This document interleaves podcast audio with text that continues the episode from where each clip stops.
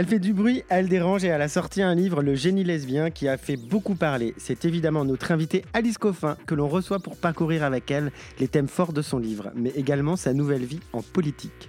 Vous retrouverez cette fois-ci Julien pour des news qui vont un peu gratter et en fin d'émission, n'oubliez pas la chronique de Sophie, son voyage en terre patriarcale. Je vous promets un billet d'humeur énervé mais toujours avec un poil de cynisme. Je suis Timothée et je suis ravi de vous proposer ce nouveau numéro de Visible. J'en profite également pour vous annoncer la sortie d'une très très bonne revue. Ça s'appelle La Déferlante. C'est une revue féministe et engagée.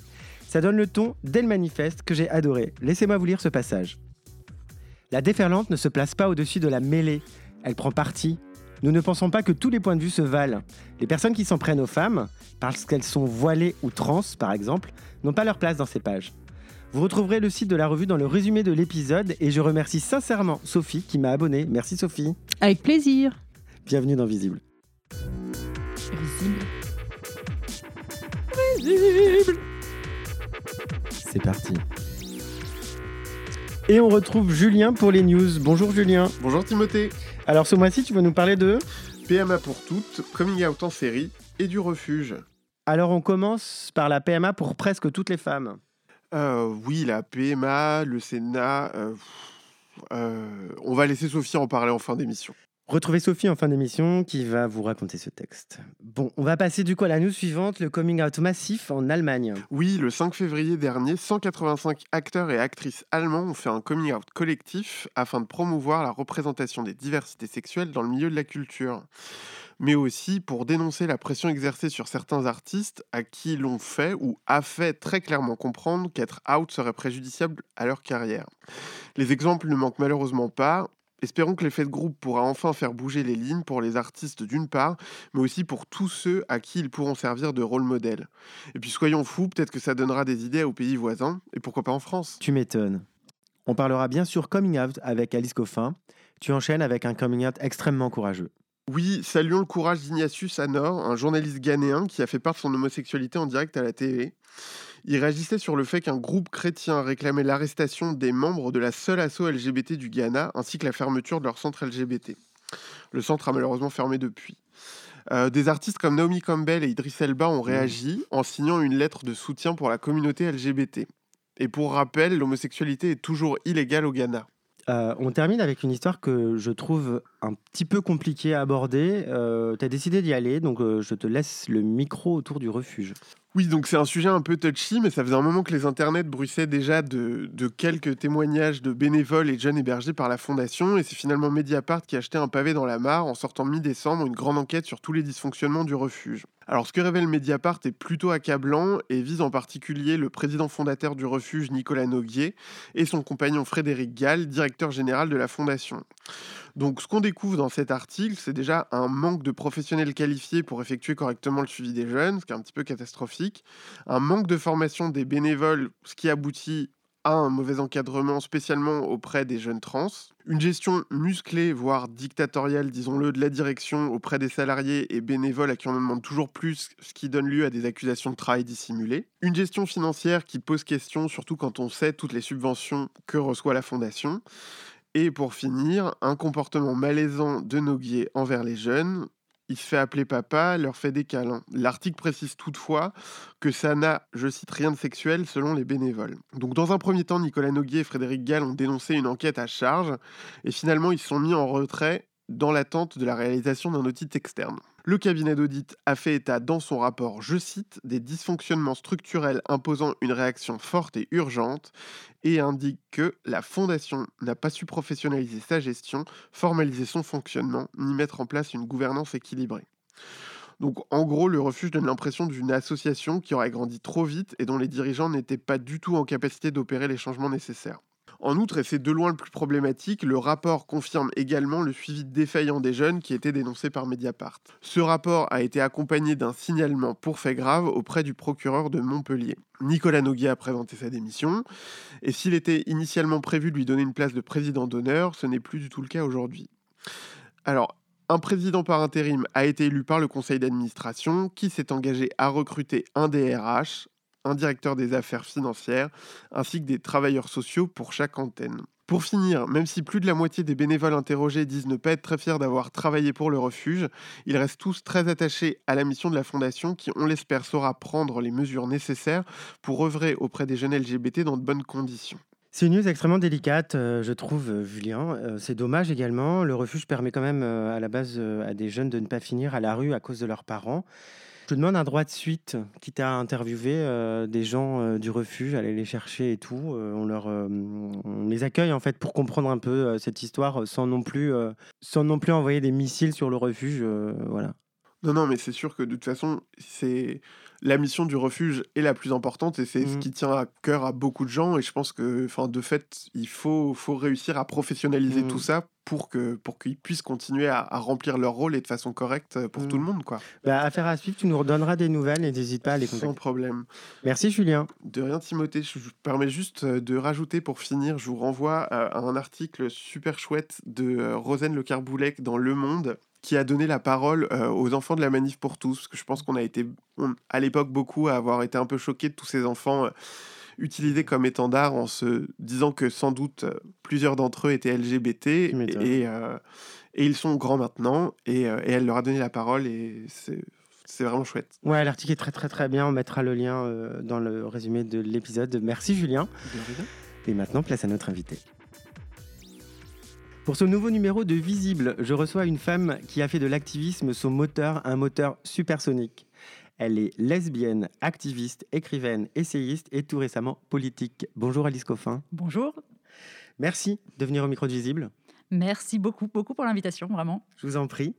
J'ai axé cette entrevue autour de trois thèmes majeurs, autour de votre livre, Le génie lesbien, autour de votre activisme global, un peu comme un mode de vie, et enfin, autour de la politique. Et parce que vous êtes une voix intéressante et pertinente, j'ai envie de vous entendre sur pas mal de sujets. C'est prometteur. Allons-y. Avant de commencer, euh, j'ai vu sur les réseaux, hier ou avant-hier, mhm. un tweet de Madame Emmanuelle Pierre-Marie, la maire du 12e arrondissement. C'est une photo d'une lettre qu'elle a reçue, qui vous est également adressée. Je ne lirai pas la lettre ici. Mais c'est un torrent extrêmement violent d'insultes sexistes et lesbophobes. J'imagine que ce n'est pas la première, mais comment ça va aujourd'hui? Ouais, mais c'est, merci de poser la question parce que ça, j'ai pas passé une super euh, journée hier dans le sens où ça a réactivé. Moi, je reçois assez fréquemment, hein, je dois dire, ce type de courrier avec des insultes extrêmement euh, violentes. Euh, là, mmh. c'était adressé donc à la mère du 12e, Emmanuel Pierre-Marie et moi-même. j'en ai reçu pas mal adressé à titre personnel qui avec des multiples menaces de viol euh, et vraiment des propos très très violents.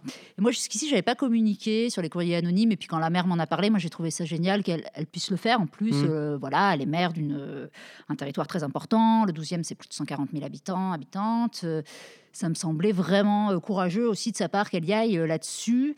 Mais du coup, euh, moi, je l'avais pas fait avant et ça a un peu réactivé. Et en fait, bon, bah, c'est le but, je pense. Mais on a beau, moi, j'ai beau essayer de politiser tout ça, c'est-à-dire mmh. de pas le prendre à titre personnel, me dire bon bah c'est c'est à niveau politique que ça se ça se joue tout ce qui est insulte mmh. et menace ça reste. Ça touche quand même. Bah, bien sûr, ça touche. C'est ce que ça raconte. C'est-à-dire, très souvent, ces courriers-là, ils sont pas seulement des courriers d'insultes, euh, ils sont aussi. On me demande de dégager, en gros, mmh. de, et souvent, les personnes peuvent réécrire, me dire Mais euh, qu'est-ce que tu fais encore là euh, Bon, voilà. Et qu'est-ce que tu fais encore là au, sens, au, sein du, monde politique mmh. Donc, c'est aussi vraiment, je pense, il faut le prendre très sérieusement en termes de tentative d'exclusion.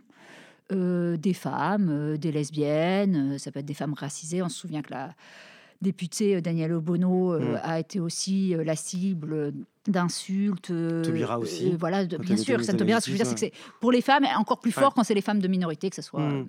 voilà, lesbiennes ou, pas. et il y a, y a c'est pas juste comme ça, c'est pas des insultes de cours d'école, de la, c'est aussi vraiment quelque chose qui vise à exclure, qui vise à mm. vous décourager et à vous faire dire ta place n'est pas, n'est pas là.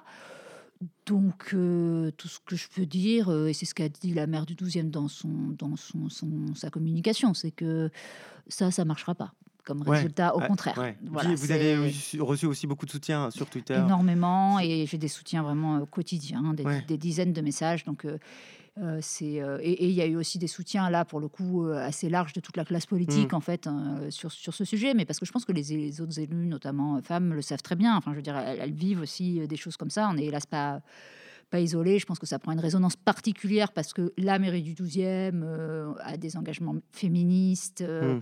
lesbiens, contre les discriminations de manière générale extrêmement marqués. Donc évidemment, c'est un champ euh, politique Mm. aussi. C'est vraiment un combat politique. Il faut vraiment pas que le prendre comme, euh, comme, enfin, l'insulte est politique. quoi. Et du coup, le, le- le fait de le, de le médiatiser, ce que ce qu'a fait la maire du 12e, et les soutiens que vous avez reçus, ça peut être assez positif finalement? Vous pensez que ça peut les arrêter, les gens Alors, moi, ce que je trouve très positif, c'est que ça oblige aussi euh, les soutiens euh, pour l'avenir. euh, parce Mm. que ce que je veux dire, c'est que ça, c'était la forme, et c'est pour ça que les gens ont réagi, la, des formes enfin, très violentes, en fait, de Mm. ce qui peut se passer. Mais pour moi, euh, quand, euh, comme ça s'est passé, par exemple, à l'été 2020, euh, euh, au sein de la mairie de Paris, Ouais. et que quand j'ai intenté des actions contre Christophe Girard, et que c'est le moins qu'on puisse dire, les soutiens ont été euh, modérés. euh, ça, ça fait- inexistant ça, ça- ça fait partie du problème. C'est-à-dire que euh, c'est pas parce que ça ne prend pas des formes plus violentes, c'est que ça les autorise en fait. Quand, Mm. quand, en- quand à un niveau plus large, on a une critique en fait d'un discours euh, féministe ou lesbien, comme ça a pu être le cas il y a quelques mois. Eh bien, moi, je pense que ça, ça encourage les courriers anonymes euh, et les choses comme ça. C'est comme si ça donnait un blanc-seing aussi à une partie de la ouais. population. Donc, à l'inverse, c'est extrêmement positif qu'il y ait eu tous ces soutiens effectivement Mm. euh, hier, parce que je pense que du coup, ça va faire réfléchir aussi euh, celles et ceux qui peut-être n'ont pas été très, euh, n'ont pas joué de prudence il y a quelques Mhm. mois et, et que c'est un système. Enfin, ce que je veux dire, c'est que les choses ne sont pas isolées. On ne peut pas dire ah mais ça c'est vraiment des affreux, des horribles personnages. Non, Non, tout vrai. participe en fait. Ouais. En matière de domination et de discrimination, c'est vraiment un, un- un continuum, et c'est pour ça qu'il faut que chacun, chacune soit extrêmement attentif quoi, dans, dans- dans ses propos. Merci. Euh, qui ne le sait pas, mais vous avez sorti votre livre Le génie lesbien en octobre chez Grasset. Ça a fait du bruit, et tant mieux. Euh, avant, avant de rentrer un peu euh, en détail dans le livre, qu'est-ce qui a motivé son écriture? Alors moi, je pense que ce que je dis dans le livre, c'est des choses que d'autres ont pu dire, euh, que moi j'avais pu dire depuis une dizaine d'années en tant que militante, euh, que journaliste, euh, lesbienne et féministe. Mais ça me semblait très important de passer par la forme livre. Mm. Alors d'une part parce qu'on est encore dans une culture en France où euh, l'objet livre, il, il a euh, son, voilà, son, son, importance.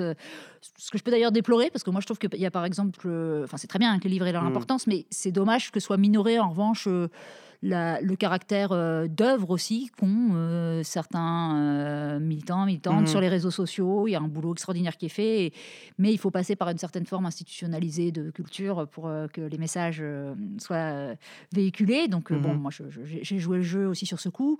Et puis, non, il y avait beaucoup, vraiment beaucoup de raisons. C'est-à-dire, moi, je pense que j'ai écrit le livre parce que j'avais beaucoup, beaucoup de choses à dire Mhm. qui me semblaient pas dites et ne pas exister encore dans la, dans, dans- dans la sphère publique, qui était important de raconter, autant à titre personnel qu'à titre. euh, c'est un très collectif aussi, hein, qui raconte vraiment des, des combats euh, de, de, de groupes, euh, d'associations. Qui est en filigrane jusqu'au dernier chapitre. Mais ça, j'aimerais en re- Ouais. revenir un peu plus tard parce que c'est vraiment le chapitre que j'adore, je préfère du livre. Bah, Voilà.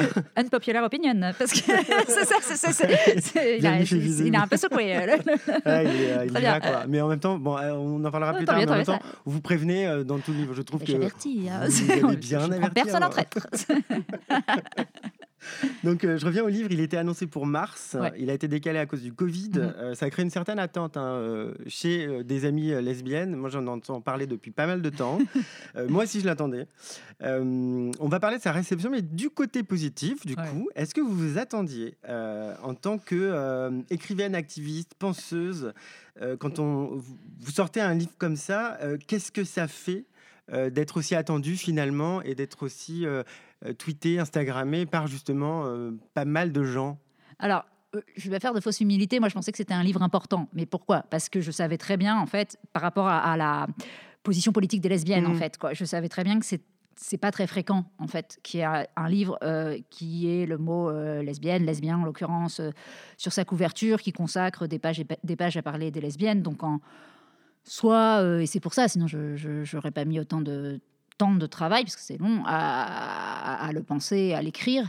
Euh, donc ça, je savais que ça, serait, euh, si j'arrivais à le sortir, si, enfin, il y a plein d'obstacles, tout ça, euh, ça serait, ça serait important, ouais, bien sûr. Après, la- ce qui ce qui est intéressant, c'est vraiment les modalités, les tonalités des messages. En fait, moi, je pensais pas que je- c'est la façon dont beaucoup disent ah voilà c'est alors soit plus âgés qui me disent j'aurais aimé avoir ce livre là quand j'étais Mmh. adolescente soit euh, des, des plus jeunes qui voilà qui sont très heureuses manifestement que qu'il y ait cette histoire là et c'est aussi je crois c'est vraiment sur le partage ce qui revient souvent c'est sur le partage en fait de plein d'autres histoires parce que moi ma volonté c'était vraiment de citer un maximum de, de, de- de penseuses militantes Mm. créatrices lesbiennes dans l'ouvrage et euh, ça me fait tellement plaisir voilà que, que ça soit partagé et que elle elle le voit euh, aussi Euh, j'avais un message hier d'une euh, militante euh, serbe justement qui Mm. m'écrivait pour me dire bah voilà merci d'avoir transmis à nous ce qu'on a pu faire en ex-Yougoslavie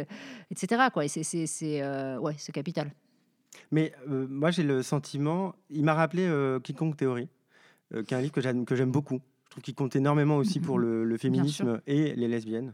Euh, mais il est sorti en 2005, je 2005, crois. ouais, ouais, et ouais. au début, euh, sa sortie, euh, j'ai pas l'impression que ça a été euh, foufou en termes de vente, en termes de. Mais sur le long terme, on voit que euh, les idées, elles infusent. Et c'est exactement ce que je pense, enfin, je trouve, vous écrivez dans le génie lesbien. Vous êtes journaliste média. Vous étiez, vous l'êtes toujours. Alors moi je fais pas trop de frontières entre. Il se trouve que maintenant en tant qu'élu tout ça j'ai plus beaucoup de temps pour faire. euh, mais Ouais. j'ai- Mais j'ai refait en fait euh, quand même récemment des. des, euh, j'ai une bourse du, du Centre européen euh, des journalistes pour étudier un peu comment. Euh, à la faveur de l'actualité ou la défaveur de l'actualité euh, du Covid, les minorités LGBT étaient traitées parce Mm. qu'il se trouve qu'il y a eu dans pas mal euh, de, de- de pays voilà, une approche euh, notamment euh, médiatique euh, envers euh, Mm. certaines communautés très problématiques.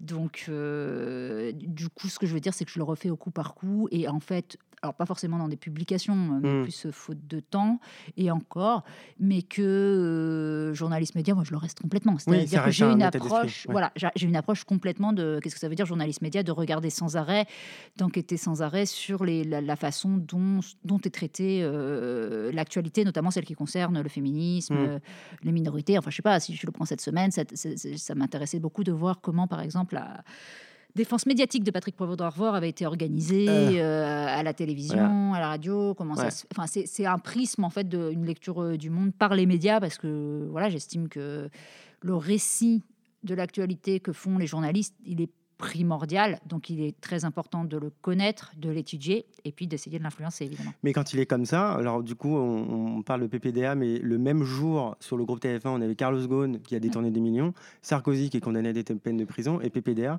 qui est euh, accusé d'agression sexuelle. Et les trois se défendent sans contradiction. En tant que journaliste média et féministe, euh, vous sautez au plafond, ça se passe comment? Vous cassez une télé?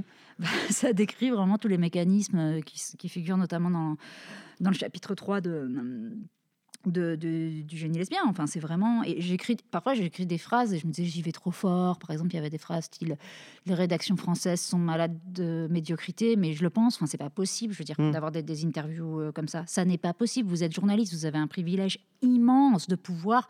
po- On vous demande juste de poser des questions, de ne pas laisser euh, un déroulé comme ça. Mm. Enfin, pour ça, il y a des, il y a, il y a- il y a- des communicants. hein. Euh, C'est dans ce cas-là, ils peuvent aussi envoyer un communiqué, le diffuser, s'enregistrer, Mm. passer leur vidéo s'il y a personne en face.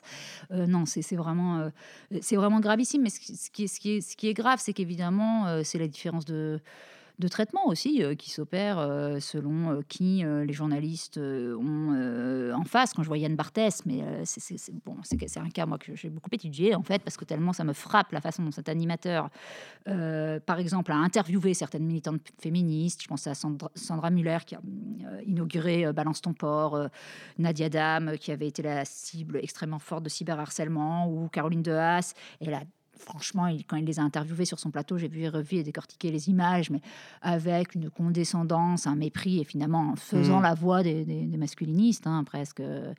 Alors que quand euh, il interviewe euh, Patrick Poi- Poivre d'Arvor euh, ou d'autres, Ou Sarkozy, quand a- Sarkozy mais fait bien sa, sûr. Alors ça, c'était encore un autre cas. sa sortie raciste. Mais c'était un cas très grave. C'est-à-dire que ça, c'est des mécanismes vraiment de plateau télé que, que, que j'ai fait étudier, notamment parce que j'enseigne quand on me laisse enseigner, quand on Oui, ne me vire pas comme vire à, pas. comme à l'Institut catholique.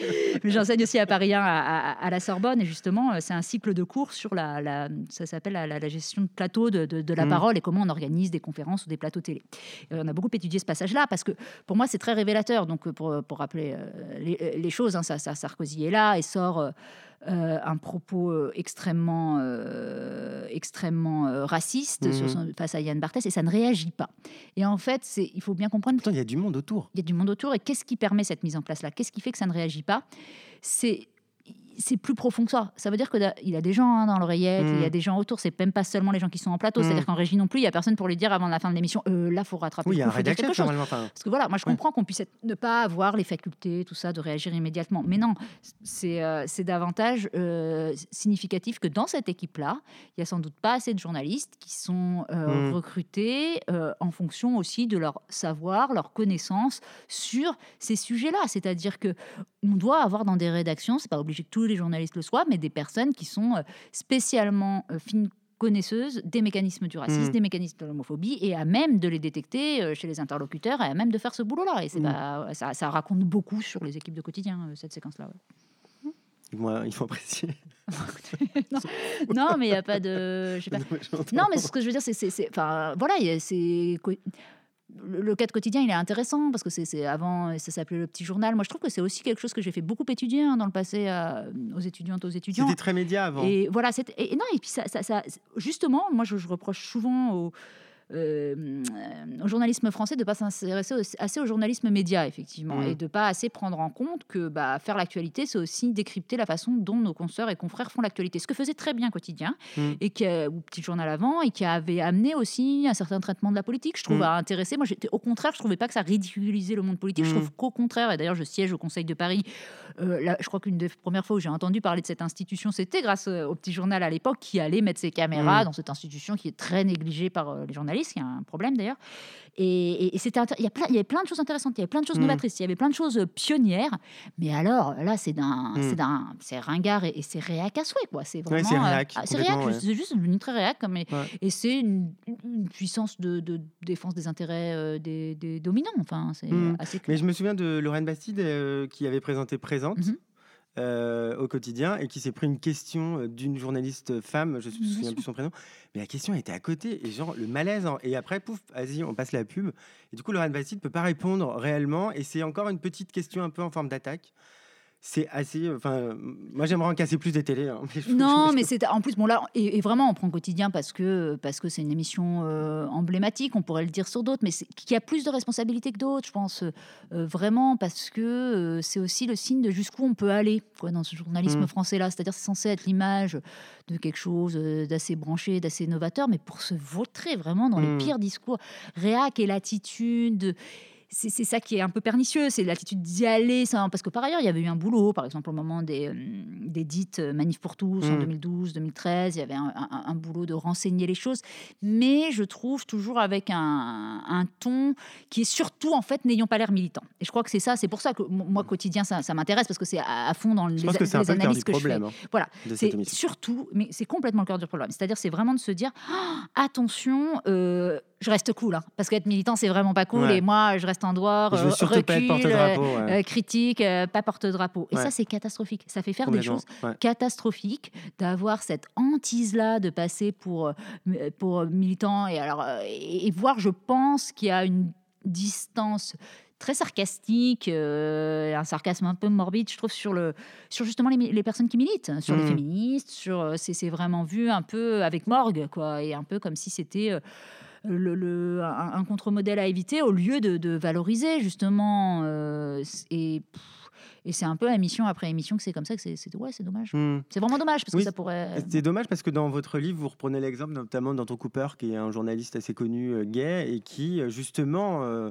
bosse ses émissions avec cet angle-là. Et vous prouvez un peu euh, tout le long du, euh, du livre en quoi c'est important d'être journaliste et pas neutre, euh, pas neutre, justement, en parlant de la neutralité. Vous en parlez pas mal dans le livre. Euh, vous dites, je vous cite, euh, les médias fabriquent une réalité masculine, blanche, hétéro et aggravent l'oppression sexiste déjà à l'œuvre dans la société. Vous parlez de la neutralité comme d'un poison, vous l'expliquez très bien. Mais est-ce que vous pouvez du coup nous expliquer en quoi ce concept de la neutralité des journalistes sert finalement la domination masculine hétéro? Alors, cette, cette- cette affaire de, de neutralité, c'est ce qu'on appelle à, à l'association des journalistes euh, LGBTI, euh, dont je suis membre, plutôt euh, que la neutralité, c'est la, su- la subjectivité des dominants. En fait, Ouais. Euh, derrière le mot de, neutralité ou d'objectivité, parce que ceux qui sont neutres, ceux qui osent, c'est quand même un immense privilège, un immense monopole, c'est-à-dire d'être capable de dire Ah, moi, mon discours sur le monde, ah, mais il est complètement neutre. Il Mhm. est vraiment, mais alors, il est d'une neutralité Et ça, les personnes qui s'arrogent ce droit-là immense de pouvoir penser que leur récit, leur discours sur l'actualité, sur le monde est, neutre, bah, il se trouve que ce sont effectivement les hommes, ce sont les hommes blancs, souvent des hommes hétéros. Et alors, d'une part, c'est complètement un artefact, c'est-à-dire que je ne sais pas qui, enfin, ils ont des super mmh. pouvoirs pour eux. Alors, c'est leur vécu, euh, leur euh, façon de vivre, de penser depuis des les années qui sont où elles sont sur Terre, enfin, ils sont en l'occurrence, euh, ne, les influencent pas du tout. Mmh. Je ne sais pas comment ils font, ou alors c'est des fausses personnes, quoi. Ils n'ont pas de chair, ils n'ont pas de sang, ils n'ont pas de c'est donc déjà c'est absurde. Enfin, je veux dire, le neutre n'existe pas. On est évidemment euh, influencé par ce qu'on est, et ça hmm. n'est pas grave. C'est même bien. Ça s'appelle être vivant, en fait. Quoi. Hmm. Donc euh, c'est très bien.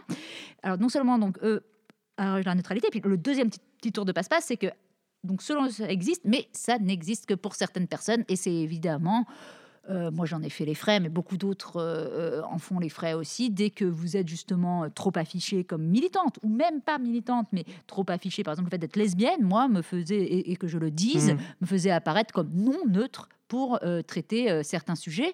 Et vous allez avoir des identités, des caractéristiques qui automatiquement vous font basculer du côté de ce qui n'est pas neutre, quand d'autres, par exemple l'hétérosexualité, est jugée comme une neutralité, parce mmh. que c'est la norme.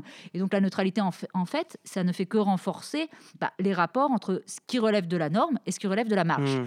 Et ça, bah, ça, ce qui relève, la façon dont a été établi, euh, en gros, bah, toi, tu es dans la norme et toi, tu es dans la marge, c'est le résultat de processus de domination, de rapports de force d'écrasement des gens et tout ça. Donc c'est dire à quel point cette notion-là, elle est, elle est violente en fait, cette, cette notion de neutralité.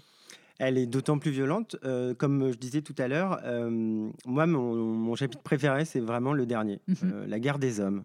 je trouve que tout le livre, vous nous préparez à ça. Et en fait, votre discours, il est limpide.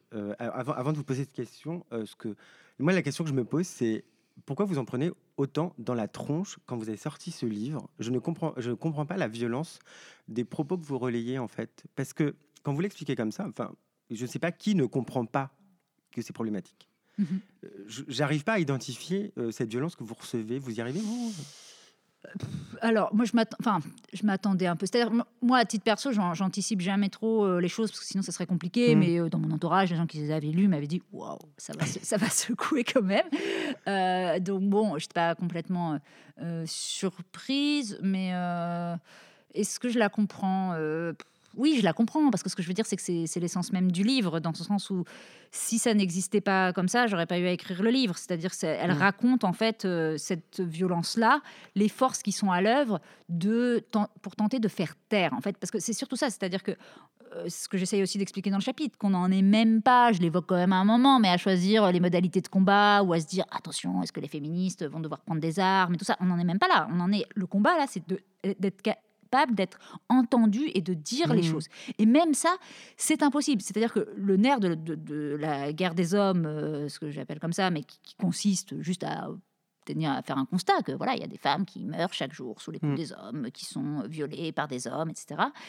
Ça, surtout, c'est on ne peut pas le, on, ne peut pas l'énoncer en fait. Mmh. L'énoncer fait de vous déjà euh, une ennemie, euh, quelqu'un euh, qui est dans l'excès. et ce qui se lit à travers la publication du livre, c'est exactement ça. En fait, c'est mmh. exactement ça. C'est-à-dire que toute tentative d'énoncer ce constat-là il y a une mécanique qui se met en place pour vous décrédibiliser parce que c'est mm. juste ça en fait c'est de la mm. tentative parce que comme vous dites c'est pas en plus j'ai pas l'impression de dire des trucs c'est du niveau du constat c'est chiffré mm. c'est établi c'est un euh, Bataclan par an euh, voilà enfin je veux dire voilà les chiffres sont là ils sont ils sont absolument euh, terrifiants mais alors pourquoi, effectivement, quand vous me demandez de métier, pourquoi une telle, pourquoi une telle violence, si ce n'est que ça nous raconte le fait qu'on essaye surtout de faire taire les personnes qui mmh. disent ça, que ça, et c'est ça qui, c'est ça qui rend vraiment ce combat difficile, qu'on n'arrive même pas à leur dire, mais au moins reconnaissez, reconnaissez que ça mmh. passe comme ça, et au besoin d'ailleurs réfléchissons-y ensemble. Enfin, voyons après les modalités de combat, mais au moins reconnaissez mais il y a une conversation avec Alice bah, si, mais... et puis partons vraiment de ce qui, ce qui est là, quoi, de ce qui et, c'est ça qui est très, très, très, très compliqué. Euh, alors, ça, ça, bouge un peu, mais c'est vraiment. Euh, euh, c'est pas très nouveau non plus. Il y avait déjà des films dans les années 70 qui s'appelaient sur les féministes, mais qu'est-ce qu'elles veulent encore mm. Comme si tout était déjà établi. On parle des.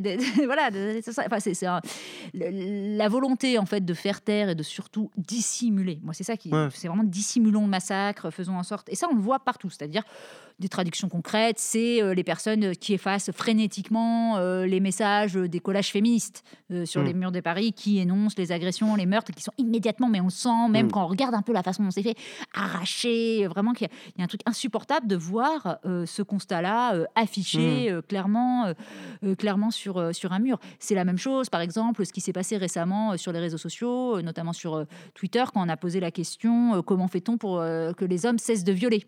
Mmh. bah, Ça aussi, c'est très symbolique. Les tweets ont demandé à celles qui avaient posté ce message-là si elles voulaient conserver leur compte et ne pas être effacées, bah, de supprimer mmh. ce tweet-là. Donc, c'est-à-dire que littéralement, on demande de supprimer ce type de message qui fait porter, euh, qui énonce, voilà, qui a une mmh. responsabilité évidemment de la masculinité euh, euh, dans, dans, les violences. Et à chaque fois, on tente de les, de les silencier, de les, de mmh. les effacer. Et c'est pour ça que je pense que en ce moment, on est sur ce combat-là. On est, quand on dit libérer la parole et tout ça, on, on, est sur le combat d'essayer que ça puisse juste s'exprimer. C'est dire comme le chemin est long parce qu'on ne parle même pas de combattre, on, parle juste de pouvoir dire en fait. Mmh. Mais euh, d'ailleurs, euh, moi, il y a une, vous citez un moment Martin Luther King et je trouve ça très beau. Euh, vous dites à la fin, on ne se rappelle plus les mots de nos ennemis, mais le silence de nos amis. Et ce que je comprends pas, c'est que votre message, il est même pas relayé par des gens qui sont concernés dans la communauté LGBT, c'est-à-dire les mmh. gens qui ne sont pas lesbiennes, enfin les gays mmh. notamment, enfin allons-y. Hein. D'ailleurs, ce message-là, il s'adressait notamment aux personnalités gays, notamment, euh, qui pendant, le, bah, pendant les, horreurs de, la mmh. manif pour tous sont restés silencieux malgré les demandes, en fait, euh, parce qu'elles voulaient pas faire leur coming out, parce qu'elles voulaient pas apparaître comme porte-drapeau, on en parlait tout à l'heure, euh, voilà. Et, ça a été, ça a été dur, quoi. Enfin, voilà, c'est, et ça continue, et c'est vrai que le les, soutiens, ils existent, mais pas. Il y a encore beaucoup de personnes justement qui, qui se refusent en fait. Bah, ils soutiennent silencieusement. En fait, c'est-à-dire ne pas ne, pas soutenir. C'est-à-dire ne pas soutenir.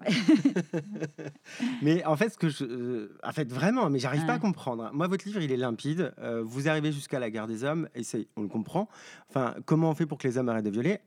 Enfin, c'est quand même les hommes qui violent. Enfin, mm-hmm. à un moment, c'est une logique implacable. Euh, les alliés, les gens qui se disent ouais, je suis allié féministe, vous êtes tout. En fait, euh, allons-y. En fait, euh, comment on garde espoir d'être entendu? Je... Qu'est-ce qu'il faut faire en fait?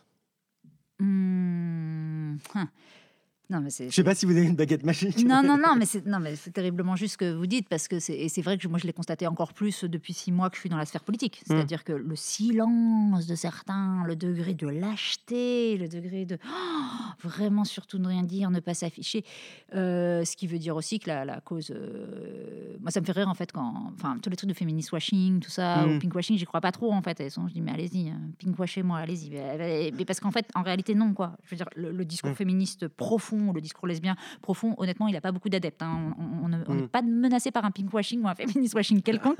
Personne, moi, ne cherche vraiment malheureusement à me récupérer. J'adorerais, ça serait bon signe, quoi. Les jours où les gens ils disent Ah, j'ai fait une photo avec Alice Coffin, je suis trop contente. Non, c'est plutôt Oula, euh, je garde mes distances.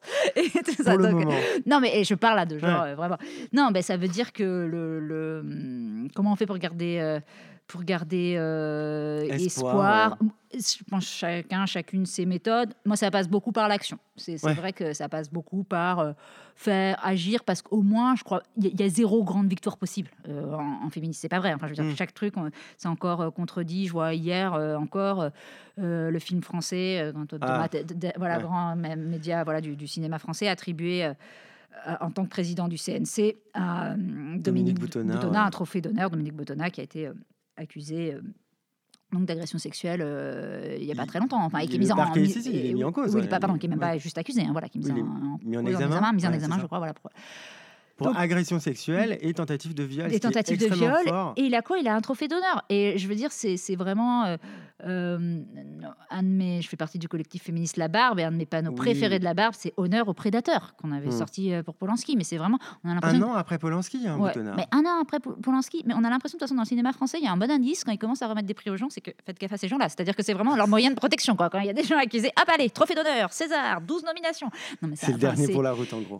Ah ouais. Donc, bon, face à ça, ce que je veux dire, c'est que du coup, il y a, et, l'exemple du cinéma, c'est pour ça que je dis ça, parce que on pourrait se dire, ah, euh, bon, bah, au moins, ils ont commencé à exclure les membres historiques, style Polanski et tout ça de mmh. l'Académie des Césars, donc, ah, ça va mieux. Puis, bam Donc, il n'y a pas de vraie euh, grande victoire, ça n'existe pas. Donc, la seule solution pour ne pas être complètement euh, désespéré et découragé, c'est de se focaliser aussi sur des actions au coup par coup qui font quand même évoluer, mmh. bouger et qui peuvent de temps en temps amener des, des développements intéressants Et puis le, le, le raison d'espérer, c'est aussi euh, c'est un rapport de force et c'est de, de voir à quel point euh, bah, les troupes sont quand même plus nombreuses qu'il y a dix ans. Ça, c'est Ouais, ouais. J'essaie de toujours rester factuel, que ce soit pas juste une impression. Et très très clairement, euh, là c'est du, là c'est du factuel. Quand on Mm. appelait à des rassemblements euh, il y a dix ans, euh, bah, on était dix fois moins nombreuses que euh, Mm. ce qui peut se passer maintenant. Donc bien sûr que ça, hum, il y a des il y a des résultats et tout ça, mais je crois que mais je crois que par ailleurs c'est pas trop une question d'espoir ou de désespoir. C'est une question vraiment de, de tenir et de pas être pff,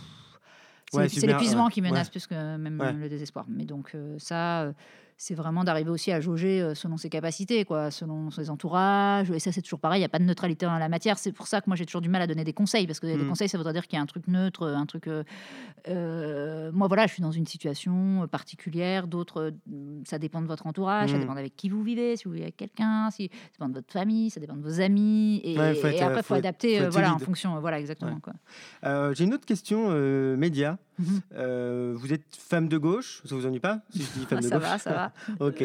En tant que journaliste média, femme de gauche, quel regard vous portez sur ce que Bolloré est en train de mettre en place en France?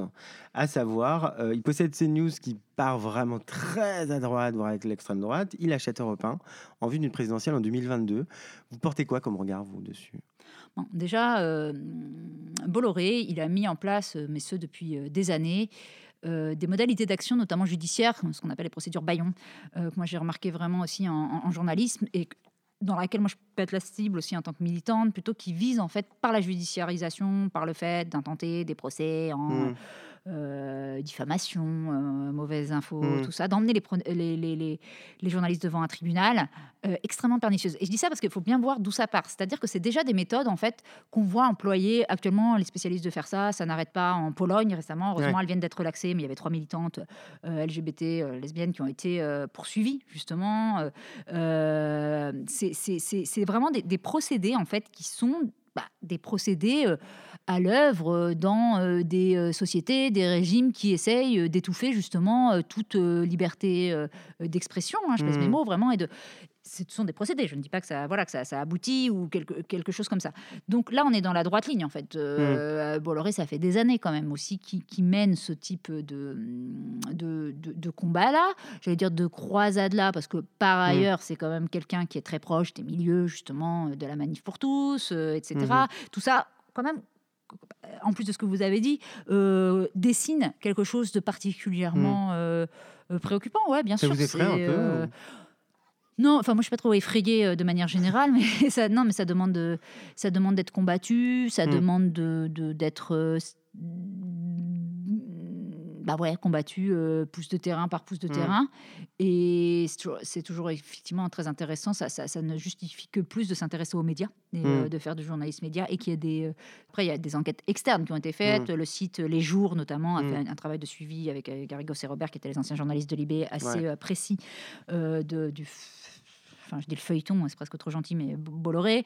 Euh, non, il y a quand même des personnes qui travaillent là-dessus. Euh, après, c'est vrai que c'est euh, ce qui est à l'œuvre en fait euh, en termes de, de- après, enfin, moi le truc c'est que j'ai pas de j'ai pas un truc euh, de principe, par exemple, sur, je sais que Europe Écologie Les Verts, on a dit on va pas sur ces news et tout ça. Mhm. Moi, j'ai donc propriété du, du- du groupe Bolloré, chez qui, euh, notamment dans l'heure des pros, je suis régulièrement euh, ciblée pour. euh, non, pas- pardon, parce que non, mais j'ai des fous rires en même temps. que- Alors, Coffin, alors Alice Coffin, qu'est-ce qu'elle a fait encore? Oh, C'est pas possible. On dirait qu'ils vont s'étouffer. Quoi. Je me dis, mais un jour, peut-être qu'ils vont vraiment pof. Non, mais là, vous savez pas ce qu'elle nous a sorti. Vous allez causer sa mort. Je sais pas. on les avait, on avait étudié toute la. Franchement, moi, c'est un de mes meilleurs souvenirs de, de rire parce que quand vous me demandiez les solutions, franchement, c'est beaucoup la rigolade quand même parce que c'est ça qui permet de tenir. Mm. Je me souviens avec la- avec l'association des journalistes LGBT, on avait passé au Moulinet, bah, donc quotidien et donc d'autres d'autres émissions justement pour voir euh, un peu leur- le, des systèmes organisés de traitement homophobe Mhm. ou sexiste. Et donc moi, j'étais euh, notamment chargée de regarder pas mal d'émissions de l'heure des pros, mais je sais pas, j'avais les larmes aux yeux tellement je rigolais en même temps parce que c'était tellement le truc. bon. Euh, ah, et pour revenir, je sais pas, voilà, justement, je sais pas moi. Je sais jamais s'il faut. euh, enfin, je suis pas très dans les trucs de boycott en fait. Quoi. Je, suis- je suis- en revanche, je, je suis beaucoup pour euh, trouver des alliés à l'intérieur. Et euh, je Mm. pense que de mobiliser euh, des personnes. Il y a comme des gens sur cette chaîne-là. Il y a Laurence Ferrari, il y a d'autres personnes Mm. sur- de, de qui je pense qu'on peut attendre, euh, espérer, euh, soutenir euh, certaines choses. Et je trouve que c'est toujours très important aussi d'aller. Euh, après, bon, vu le degré de, on peut aussi, aussi considérer que la cause est perdue et que, que- bon voilà, vaut mieux une opposition frontale. ailleurs, ouais. Mais, euh, enfin, de toute façon, de manière générale, dans les combats, je ne suis pas trop dans les attitudes principielles et plus Ouais. au, cas par cas. Quoi. D'accord. Euh, au regard de votre expérience euh, dans les médias plutôt traditionnels, euh, est-ce que vous trouvez que les nouveaux formats sont un espoir pour créer une nouvelle façon de faire de journalisme? Quand vous parlez justement de, repenser cette neutralité. Et euh, en termes de nouveaux formats, je pense au podcast de Clémence Alzard ou Mathieu Fouget qui écrit dans Vice et tout. Alors, euh, les podcasts de, de, de Clémence Alzard, euh, nouveau format, pas nouveau format, écoutez-les, réécoutez-les. Mm. Euh, voilà, c'est la- c'est l'ancienne présidente notamment de, de, de l'AJL qui fait un, boulot euh, absolument, euh, absolument formidable. Euh, et de manière générale, en fait, oui, c'est intéressant d'interroger ces nouveaux formats par rapport à ce qu'on s'est dit sur la question de la neutralité. Parce que ce n'est pas du tout anodin que finalement, euh, avec l'émergence de ces nouveaux formats, et émergé aussi d'autres thématiques. Enfin, peut-être pas Mhm. émergé, mais du moins, ça a été plus facile euh, de parler d'antiracisme, de parler de féministes, de parler euh, de, de, de lesbiennes dans, dans, dans, ces cadres-là. C'est pas du tout, c'est pas du tout anodin. Ça a été d'ailleurs très étudié. Moi, quand j'étais aux États-Unis, j'ai beaucoup discuté avec des gens qui, qui, qui avaient étudié ça de près sur la notion de subjectivité aussi propre au podcast, propre à la voix, propre à beaucoup de choses. Enfin, qui favorisaient justement, qui viennent de toute façon cogner contre toute euh, tentative d'établissement euh, d'un mythe de la parole transcendante euh, qui viendrait d'au-dessus et tout ça. Donc c'est typiquement dans le principe même du podcast inverse. et c'est- vrai que c'est intéressant parce que ça, de facto, ça a multiplié les possibilités. Et moi, je l'ai vu notamment dans ma euh, promo ou non promo, parce qu'il y a eu quand même un mur hein, des médias, euh, des médias traditionnels, des médias et au contraire euh, des invitations euh, répétées de ces formats-là. Enfin, je veux dire, on parlait Mm. de quotidien, pas grave, hein, je veux dire tout à l'heure, mais typiquement normalement un, un genre de truc où euh, il y a un peu de buzz, il y a un peu de polémique, euh, ils voient quelque chose se passer, ils invitent. Mais Mhm. bien sûr, non, là non, mais comme pas d'invitation de ce côté-là, pas d'invitation du côté, vous voyez tous les médias, genre c'est Vous à- avez fait pas- vous avez pas fait beaucoup vous, de- pas d'invitation ouais. sur les, toutes les radios publiques, France Culture, rien. On peut se dire bah, quand même quoi. ça, Ouais. France- enfin, et non, les seules personnes, par exemple sur France Inter, la seule personne qui, euh, voilà, chez qui je suis intervenue, c'est c'est Nadia Dam, qui, est- qui, est- Mm. qui est- qui a une émission, euh, voilà, euh, ouvertement, enfin féministement Mm. revendiquée. euh, et qui le fait, qui peut l'assumer parce qu'elle a, elle a, elle a son émission, mais pas dans les matinales, pas dans Mm. rien. Je veux dire, c'est, c'est, enfin, faut, faut- je le sais, hein, c'est, c'est le cœur de mon boulot et de mon activité professionnelle, mais je, je- je suis toujours assez sidérée de constater mais le mur qu'ils offrent. Mm. Enfin, Je veux dire, vraiment, les médias traditionnels à, à- à toute parole, justement, euh, très engagés sur ces sujets. Mais comment vous l'expliquez? Parce que justement, enfin, vous pensez pas qu'ils l'ont mal pris? Parce que dans votre livre, vous parlez Alors, justement de cette Oui, neutralité. c'est vrai coup, que. Disent, ah, bon. euh, oui, c'est vrai. Bon, peut-être que c'est. Mais au lieu de venir discuter, ils se seraient vexés? Je sais pas. pff, Moi, je, je fais attention à pas. Voilà, Ouais. je sais pas si c'est un truc de de euh, de, de représailles. Je j'ai pas que l'impression de ça. J'ai l'impression qu'en fait, pour certains, vraiment, ils se sentent une responsabilité. C'est toujours ça qui est très dangereux, c'est-à-dire qu'ils estiment que c'est de leur devoir, limite, de ne pas m'inviter ou de pas inviter euh, mes, mes congénères, enfin les personnes un peu ce qu'ils estiment être comme moi, au sens où notre parole, elle mettrait en danger, vraiment que c'est pas possible, c'est trop dangereux d'entendre quelque chose comme ça. Genre, c'est de notre devoir de préserver notre public euh, de tels propos. Et, et je pense, parfois, ils, je pense qu'ils se convainquent vraiment eux-mêmes qu'ils sont euh, ceux, celles qui préservent la démocratie en la purgeant de, de tous ces propos. euh, Enfin, ils préfèrent inviter un PPDA qui se défend plutôt c'était- Coffin qui. mais qui ça a été la même chose. euh, euh, Ça a été la- quand, quand il y a eu l'histoire avec Christophe Girard, euh, il, y a, il y a quelques mois, bah, il a été invité euh, sur Mm. Europe 1 et sur France Inter dans la matinée, Mm. pas moi. Enfin, je veux dire, voilà, Mm. c'est- aussi clair Même pas que ça. contradictoire, c'est ça que je comprends pas, en fait. C'est rien.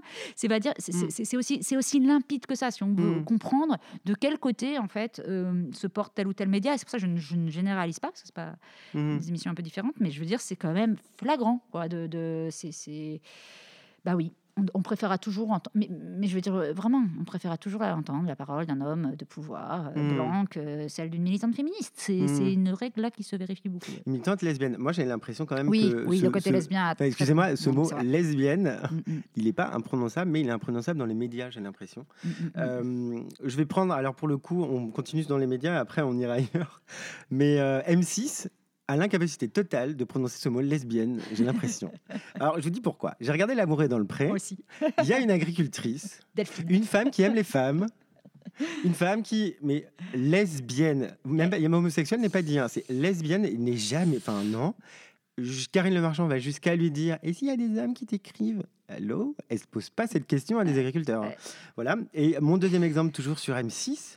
euh, dans Top Chef cette saison, il y a Chloé. Elle est lesbienne, elle est mariée, elle est maman. Elle le cache pas. Elle le dit en interview, elle le dit sur Instagram et tout. C'est jamais dit dans l'émission. Alors que l'émission précédente, il y avait, je crois, David, papa, gay. Et alors, c'était complètement dit. Ouais. Comment pourquoi, Alice Pocoffin, est-ce que vous avez un avis? Pourquoi le mot lesbienne Non, ne peut pas être dit sur les ondes, et, enfin, sur fou M6 parce ou d'autres c'est, euh, même. euh, et là, pour le coup, ça c'est très international. Il y a des choses, euh, c'est vraiment en France où, où ça bloque. Mais hmm, là, je voyais, pour ajouter encore un exemple à L'amour est dans le pré ou à Top Chef, euh, il y a Lesbien Raisonnable qui mène une super Mm. newsletter euh, que j'invite tout le monde à, à- à consulter, qui avait repéré que dans les, des articles qui traitaient de la série 10% aux États-Unis, en fait, il disait des dizaines de fois le mot queer pour le, le- le couple d'Andrea. Et une fois le mot lesbienne, presque pas. Enfin, alors que là, bon, c'est un couple lesbien. Voilà, c'est pas. Il y a un mot qui existe. Pourquoi vous ne l'employez pas?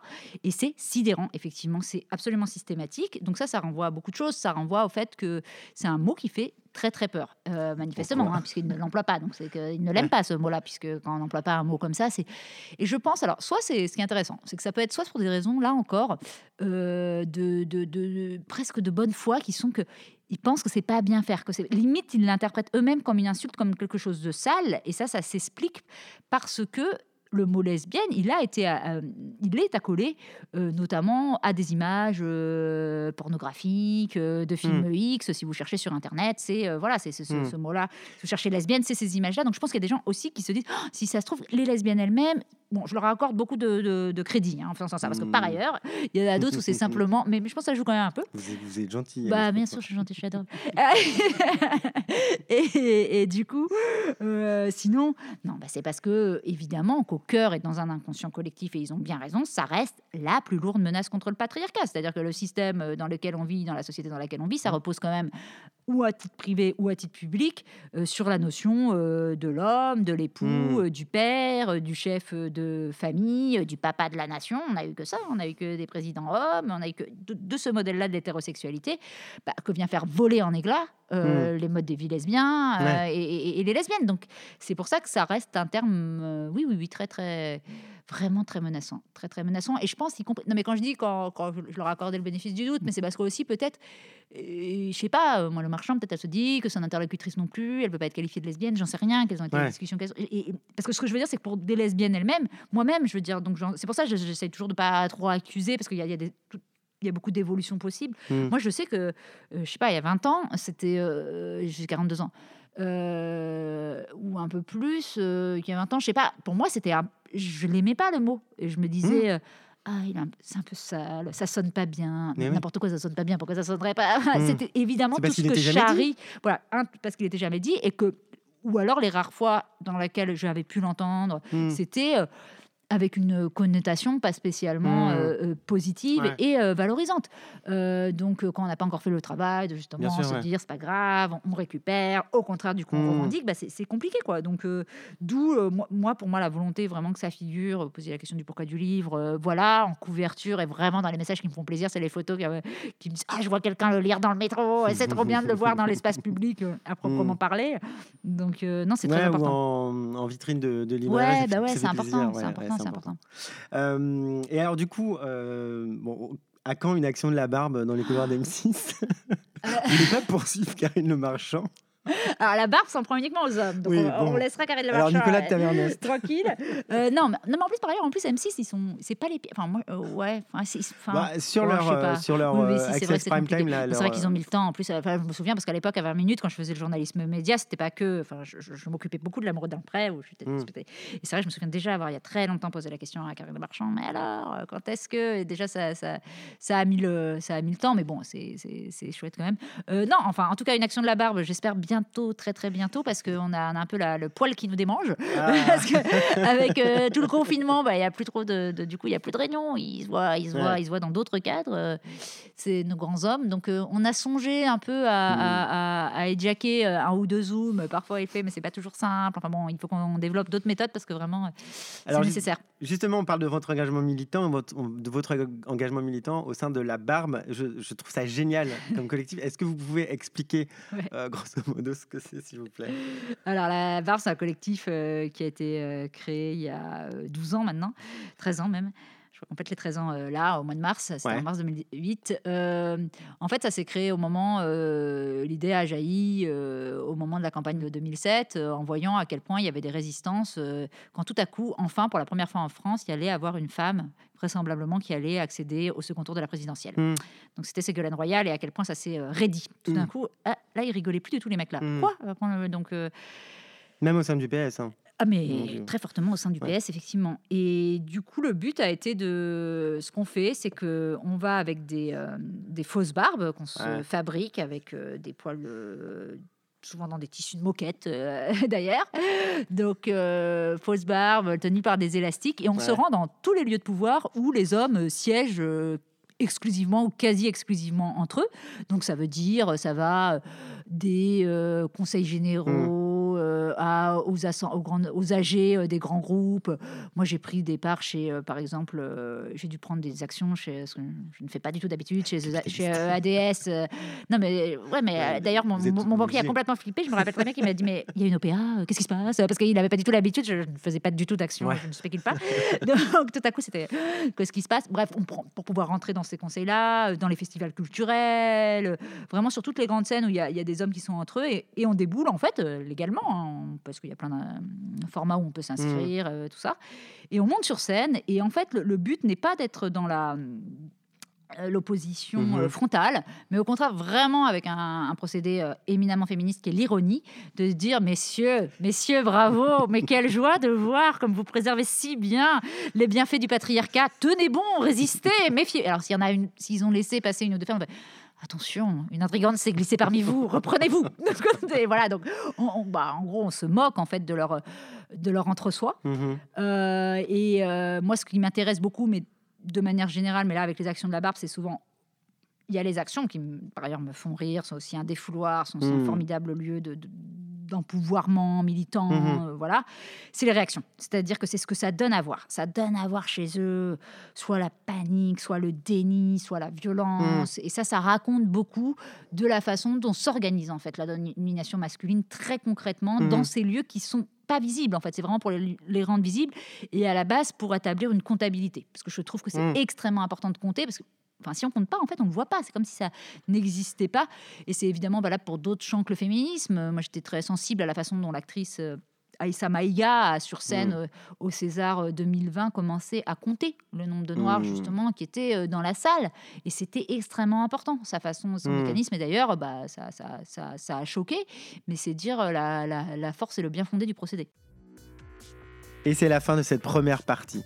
Découvrez la suite de l'engagement d'Alice Coffin en sein de la Barbe, mais également sa nouvelle vie en politique. C'est dans la deuxième partie de cet épisode.